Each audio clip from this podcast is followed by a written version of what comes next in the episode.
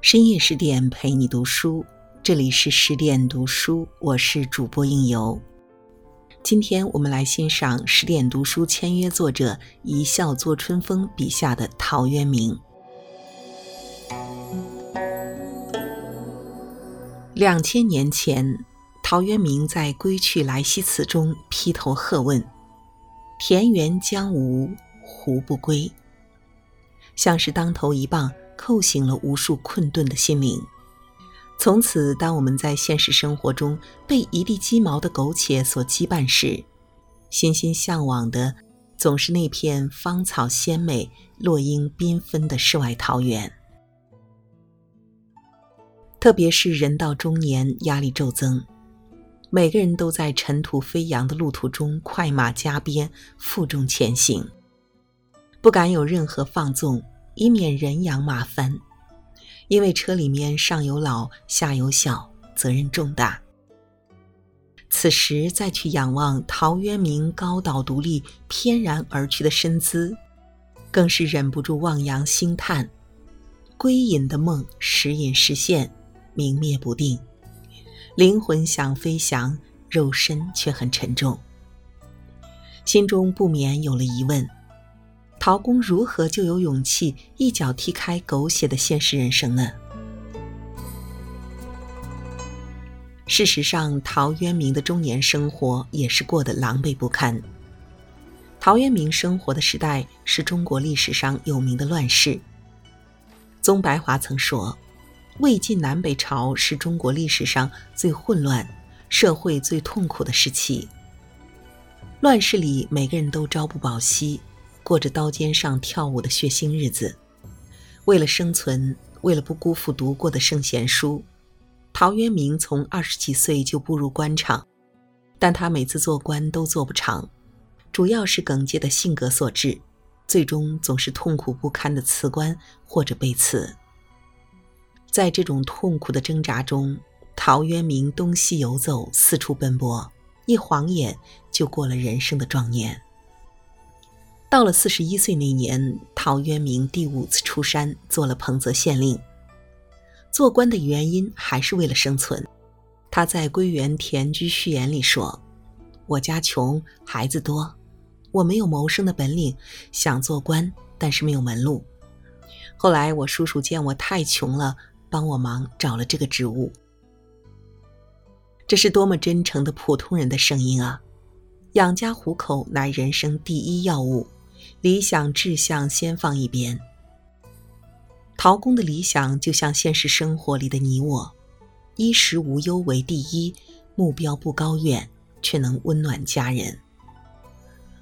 可是做官才几个月，上级领导来视察了，架子摆得很大，并且人未到，规矩先来。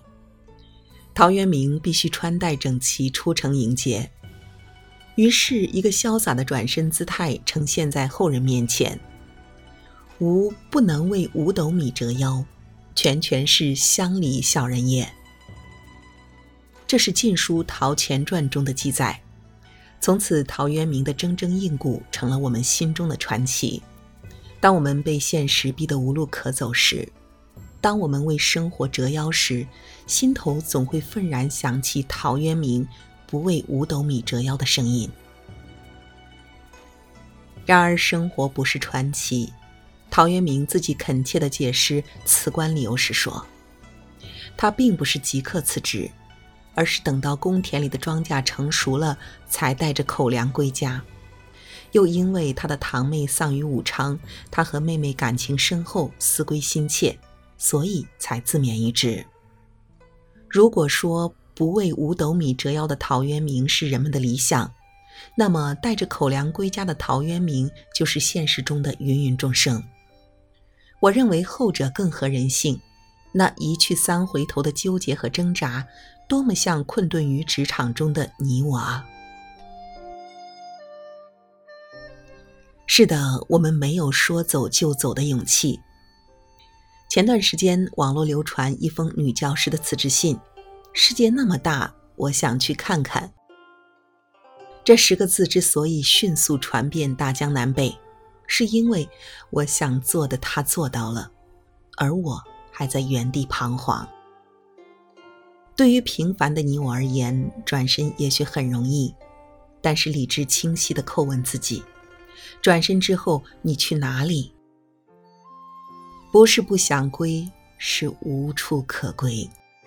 即便真的归去，也有可能陷入另一种悲剧。当物质陷入困顿，精神也可能随之萎靡。作家萧伯纳说：“人生有两大悲剧。”一是没得到你心爱的东西，另一是得到了你心爱的东西。当困于压力时，我们向往世外桃源；当真的带着老人、带着娃来到想象中的世外桃源时，我们真会觉得狗吠深巷中很美好吗？真的能够拿起锄头种豆南山下吗？真的能够忍受孩子总不好纸笔吗？真能结交到周围的文多素心人吗？君不见，逃离北上广回到故乡的许多年轻人又重返大城市；君不见，卖了房子去丽江买别墅的理想主义者也踏上了返程。桃花源很诗意，现实很骨感。那么，陶渊明归去的路如何呢？陶渊明回归田园两年后，房子失火了，又遇灾年、兵乱，他家徒四壁，墙四处漏风，衣服都是布丁，一日三餐都成了问题，最后居然沦落到求乞的地步。难得的是，陶渊明淡然地说了一句：“燕如也。”是什么撑起了这安然的姿态，这强大的自信呢？以至于能够让这一尊肉身藐视物质上的缺陷，真正抵达一箪食一瓢饮，在陋巷人不堪其忧，回也不改其乐的境界呢？我想，纵然陶渊明归隐后的生活不是那么顺风顺水，但他确实感受到了舒展、自由、快乐。他耕田，他是一位老农，在十余亩田地里种上了庄稼。早晨，他扛着锄头开始一天的忙碌；傍晚，他披星戴月、晃悠悠地回家。他又不像老农，他家的田地总是草盛豆苗稀，干活的闲暇，他还会采菊东篱下。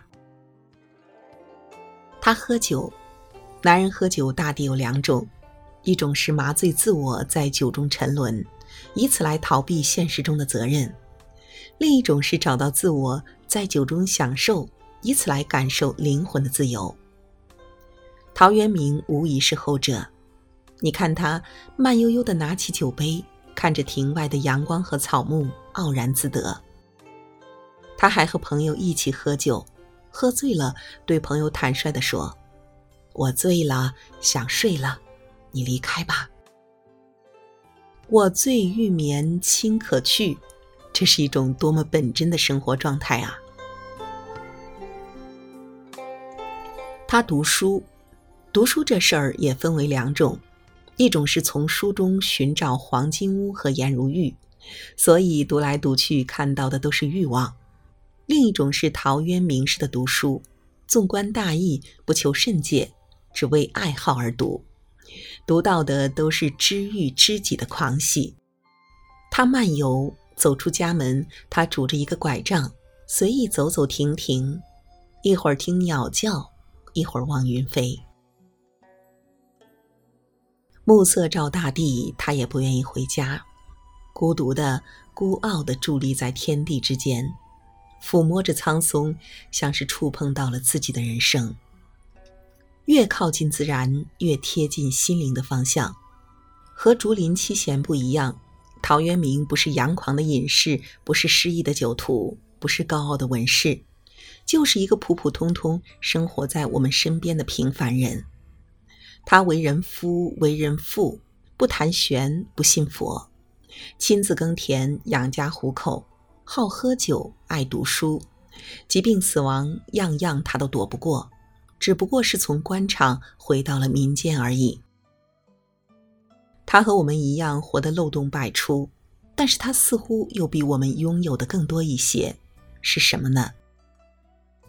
日常生活诗意化，生活还是依旧，但是当你拥有情怀，用审美的眼光来看的时候，一草一木、一言一行都会散发出诗意的光彩，以至于再庸常的生活也显示出那么一点与众不同。说到底，桃花源不是远方的风景，就驻扎在每个人的心里。一个人无论是身在闹市还是远居乡野都不重要，重要的是主动寻找自己心中的桃花源。当人生是主动状态时，即使你身陷枯井，看到的也是满天星辰；当心不被形役时，即使逆风奔跑，也能让心灵随白云悠悠。一个人无论处在生活中的哪个年龄段，都不必哀叹。如果时光的河流裹挟着我们步入了中年，那就在过尽千帆之后，倾听自己内心的声音。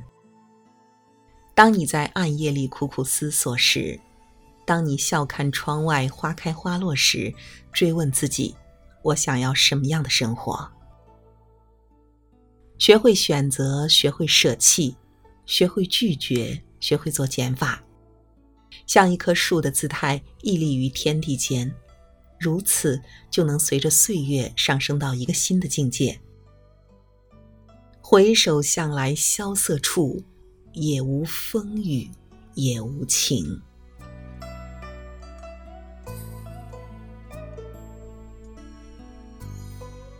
陶渊明中年后的人生并不顺利，但他身在田园，心灵洒脱。在俗世中保持着淡然的态度，此心安处是吾乡。在我们身边有无数的普通人，既有为五斗米折腰的担当，又堪称心灵自由的五柳先生。无疑，他们都找到了自己心中的桃花源。中国诗词大会中的外卖小哥雷海为，风里来雨里去，忙碌闲暇背诗词。十年磨一剑，获得二零一八年度总冠军。诗词就是他心中的桃花源。主持人董卿由衷赞许：“我觉得你所有在日晒雨淋、在风吹雨打当中的奔波和辛苦，你所有偷偷的躲在那书店里背下的诗句，在这一刻都绽放出了格外夺目的光芒。”我的好友安安处在四十多岁的正中年。依然如少女一样体态轻盈，目光清澈。她每天健身锻炼，风雨无阻。他背包里带着本书，随时随地拿出来阅读。他深爱家庭，享受工作，每一种角色都尽力做到最好。像安安这种美好、温柔、热爱自然、远离纷争的女性，无论到了人生的哪一个岁月阶段，都给人诗一样的美好。汗流浃背生活着的现代人，总是在急急惶惶的追赶，或者声名，或者财富，仿佛把世界装到自己的口袋里，就成为了富有的人。正因为如此，陶渊明的桃花源才显得尤为难能可贵。他在我们每个人的心中种下了一片桃花林，生命的暗夜里漫步其间，心总能静下来，去感受。月照花林结似线的静美，唯有放下，才能抵达心灵想到的远方。我希望每个黎明醒来的时候，都是芳草鲜美，落英缤纷。好了，今晚的文章就为您分享到这里。那在文章的结尾呢，想告诉大家一个好消息：十点读书开放了一座免费开放的成长图书馆。十天陪你听本书，想和你一起在阅读中遇见更好的自己。在这里呢，既有解忧杂货店、《肖申克的救赎》、《简爱》这样影响全世界的经典名作，也有自控力、非暴力沟通这样的职场实用宝典。免费开放十天陪你听本书。那如果你有兴趣的话，欢迎搜索关注微信公众号“十点读书”，进入成长图书馆。跟我一起阅读好书，成为更好的自己。那如果你喜欢应由的声音，想听到我的更多节目，也可以关注到我的个人微信公众号“枕边经典”，枕是枕头的枕，边是旁边的边，就可以搜索到我。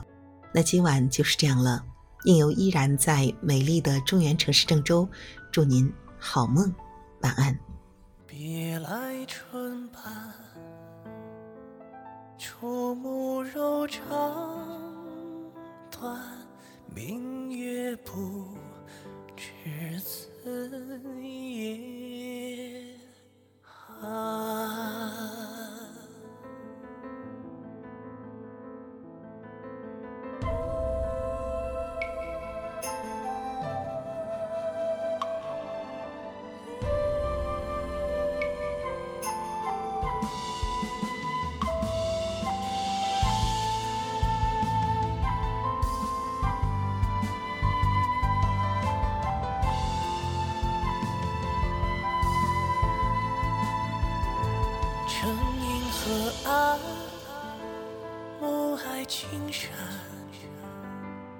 翠纷飞，醉红霜染。落星楼畔，花轿声残。未知风月夜阑珊。云溪处，朝花香晚。月如高。台独凭栏，欲借此恨未断，遥看风雨满船。正红要去别千山，别来春半处，暮柔肠断，明月不知此。大酒临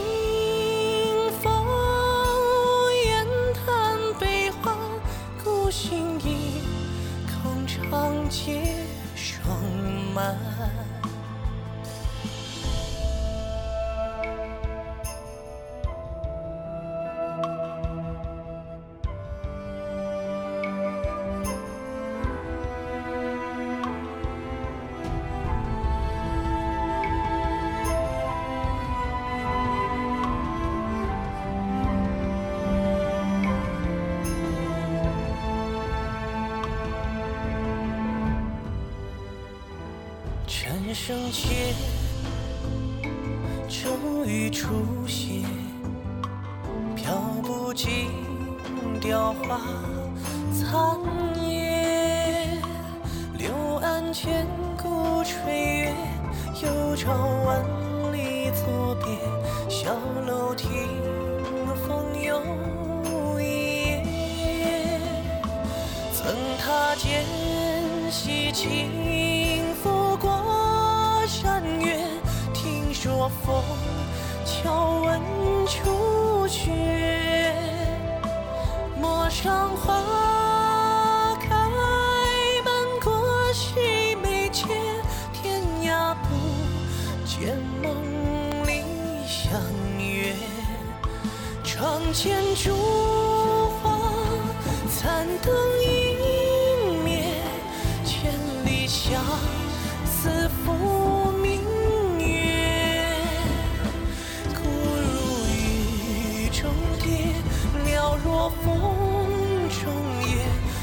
知何人空今夜？别来春半，触目柔肠断。明月不知此夜寒。